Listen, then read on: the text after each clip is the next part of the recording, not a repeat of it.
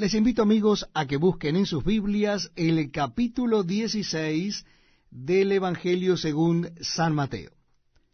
Estamos unidos en este proyecto de compartir juntos la lectura de la palabra de Dios. Capítulo 16 del Evangelio según San Mateo.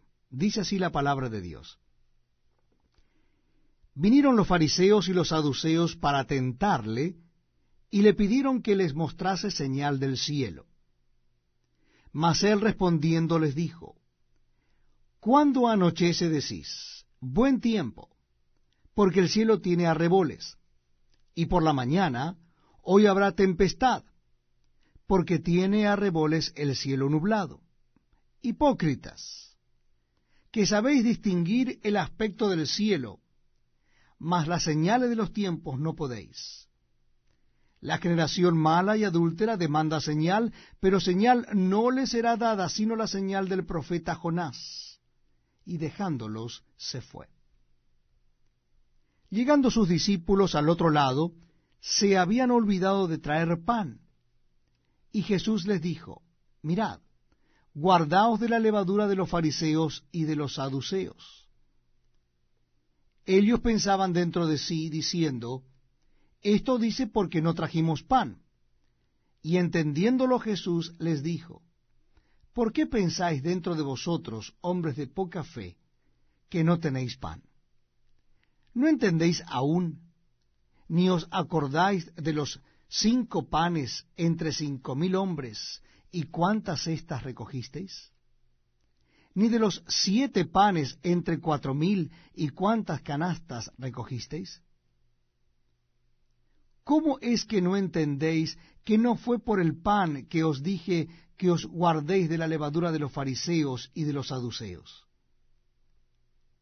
Entonces entendieron que no les había dicho que se guardasen de la levadura del pan, sino de la doctrina de los fariseos y de los saduceos.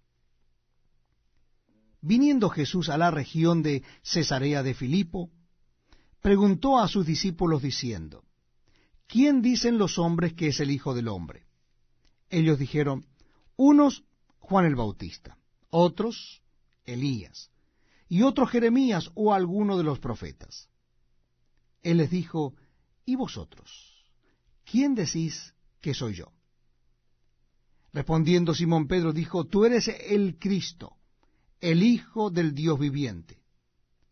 Entonces le respondió Jesús, Bienaventurado eres, Simón, hijo de Jonás, porque no te lo reveló carne ni sangre, sino mi Padre que está en los cielos. Y yo también te digo que tú eres Pedro, y sobre esta roca edificaré mi iglesia, y las puertas del Hades no prevalecerán contra ella.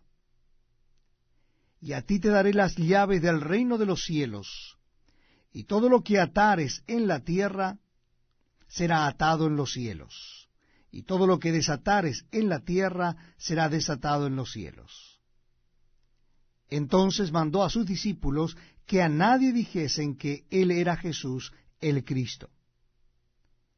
Desde entonces comenzó Jesús a declarar a sus discípulos que le era necesario ir a Jerusalén y padecer mucho de los ancianos y de los principales sacerdotes y de los escribas, y ser muerto y resucitar al tercer día.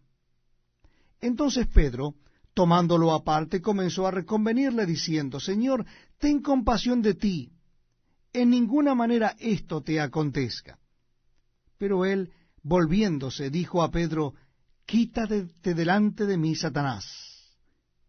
Me eres tropiezo, porque no pones la mira en las cosas de Dios, sino en las cosas de los hombres.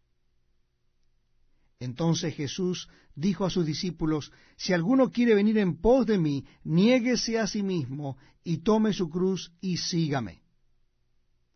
Porque aquel que quiera salvar su vida la perderá, y todo aquel que pierda su vida por causa de mí la hallará. Porque, ¿qué aprovechará al hombre si ganare todo el mundo y perdiere su alma? ¿O qué recompensa dará el hombre por su alma? porque el Hijo del Hombre vendrá en la gloria de su Padre con sus ángeles, y entonces pagará a cada uno conforme a sus obras. De cierto os digo que hay algunos de los que están aquí que no gustarán la muerte hasta que hayan visto al Hijo del Hombre viniendo en su reino. Bienvenidos amigos a este tiempo tan especial donde compartimos la lectura de la palabra de Dios. Les invito a que busquen en sus Biblias el Evangelio según San Mateo capítulo 17. Evangelio según San Mateo capítulo 17. Dice así la palabra de Dios. Seis días después Jesús tomó a Pedro, a Jacobo y a Juan su hermano, y los llevó aparte a un monte alto, y se transfiguró delante de ellos, y resplandeció su rostro como el sol, y sus vestidos se hicieron blancos como la luz. Y aquí les aparecieron Moisés y Elías hablando con él. Entonces Pedro dijo a Jesús, Señor, bueno es para nosotros que estamos aquí, si quieres, hagamos aquí tres enramadas, una para ti, otra para Moisés y otra para Elías. Mientras él aún hablaba, una nube de luz los cubrió. Y aquí una voz desde la nube que decía, Este es mi Hijo amado en quien tengo complacencia, a él oíd.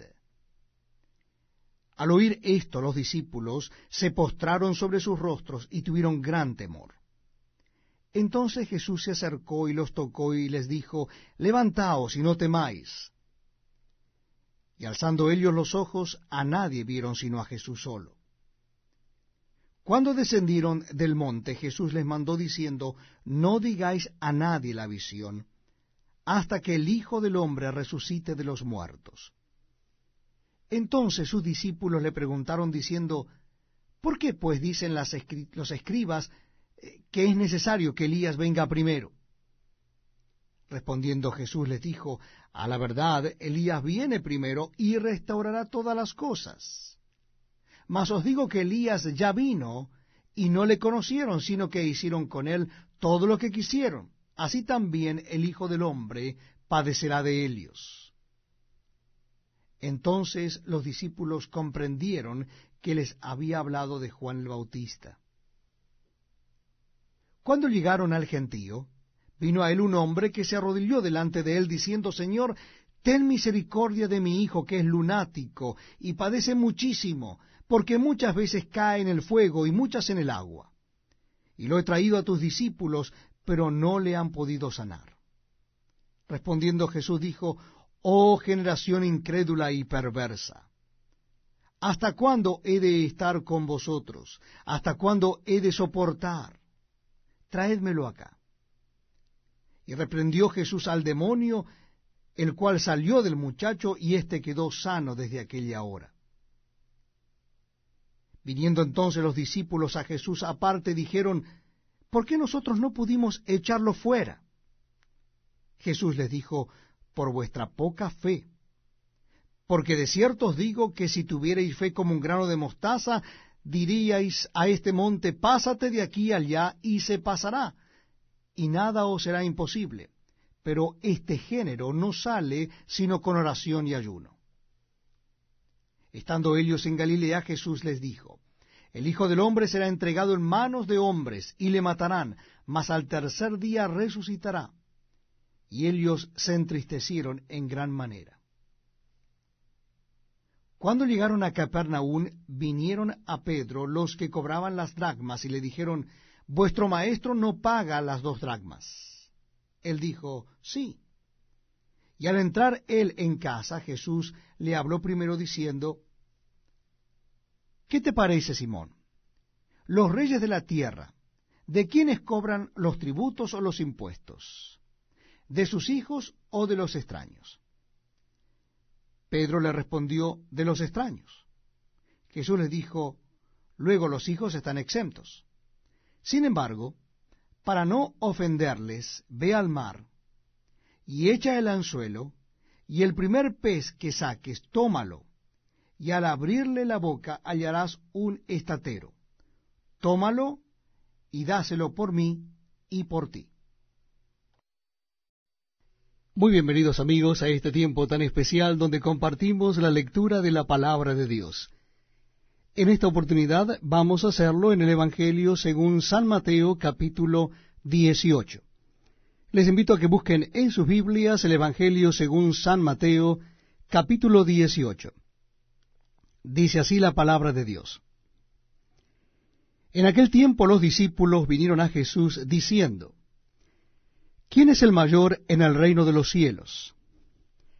Y llamando Jesús a un niño lo puso en medio de ellos, y dijo, De cierto os digo, que si no os volvéis y os hacéis como niños, no entraréis en el reino de los cielos.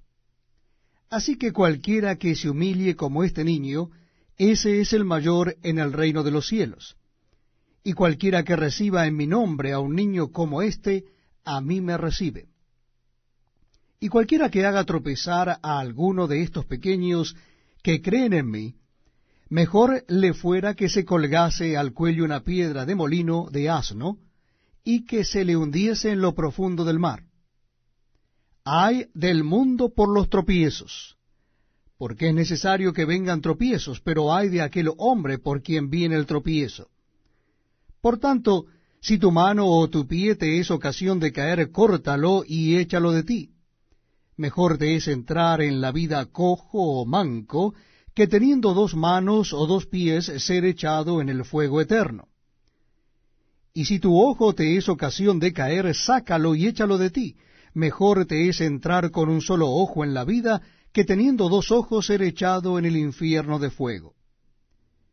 Mirad que no menospreciéis a uno de estos pequeños, porque os digo que sus ángeles en los cielos ven siempre el rostro de mi Padre que está en los cielos. Porque el Hijo del Hombre ha venido para salvar lo que se había perdido. ¿Qué os parece si un hombre tiene cien ovejas, y se descarría una de ellas? ¿No deja las noventa y nueve y va por los montes a buscar la que se había descarriado? Y si acontece que la encuentra, de cierto os digo que se regocija más por aquella que por las noventa y nueve que no se descarriaron. Así, no es la voluntad de vuestro Padre que está en los cielos que se pierda uno de estos pequeños. Por tanto, si tu hermano peca contra ti, ve y repréndele estando tú y él solos, si te oyere, has ganado a tu hermano, mas si no te oyere, toma aún contigo a uno o dos, para que en boca de dos o tres testigos conste toda palabra. Si no los oyere a ellos, dilo a la iglesia, y si no oyere a la iglesia, tenle por gentil y publicano. De cierto os digo que todo lo que atéis en la tierra será atado en el cielo, y todo lo que desatéis en la tierra será desatado en el cielo. Otra vez os digo que si dos de vosotros se pusieren de acuerdo en la tierra acerca de cualquier cosa que pidieren, les será hecho por mi Padre que está en los cielos. Porque donde están dos o tres congregados en mi nombre, allí estoy yo en medio de ellos. Entonces se le acercó Pedro y le dijo, Señor, ¿cuántas veces perdonaré a mi hermano que peque contra mí? Hasta siete. Jesús le dijo, no te digo hasta siete, sino aún hasta setenta veces siete. Por lo cual, el reino de los cielos es semejante a un rey que quiso hacer cuentas con sus siervos. Y comenzando a hacer cuentas, le fue presentado uno que le debía diez mil talentos. A éste, como no pudo pagar, ordenó su señor venderle y a su mujer e hijos y todo lo que tenía, para que se le pagase la deuda. Entonces aquel siervo postrado le suplicaba diciendo, Señor, ten paciencia conmigo y yo te lo pagaré todo. El señor de aquel siervo, movido a misericordia, le soltó y le perdonó la deuda. Pero saliendo aquel siervo, halló a uno de sus consiervos que le debía cien denarios. Y haciendo de él, le ahogaba diciendo, Págame lo que me debes. Entonces su consiervo, postrándose a sus pies, le rogaba diciendo, Ten paciencia conmigo, y yo te lo pagaré todo. Mas él no quiso, sino fue y le echó en la cárcel hasta que pagase la deuda. Viendo sus consiervos lo que pasaba, se entristecieron mucho y fueron y refirieron a su señor todo lo que había pasado. Entonces, llamándole su señor, le dijo, Siervo malvado, toda aquella deuda te perdoné porque me rogaste. ¿No debías tú también tener misericordia de tu consiervo, como yo tuve misericordia de ti? Entonces su señor, enojado, le entregó a los verdugos hasta que pagase todo lo que le debía. Así también mi Padre Celestial hará con vosotros, si no perdonáis de todo corazón cada uno a su hermano sus ofensas.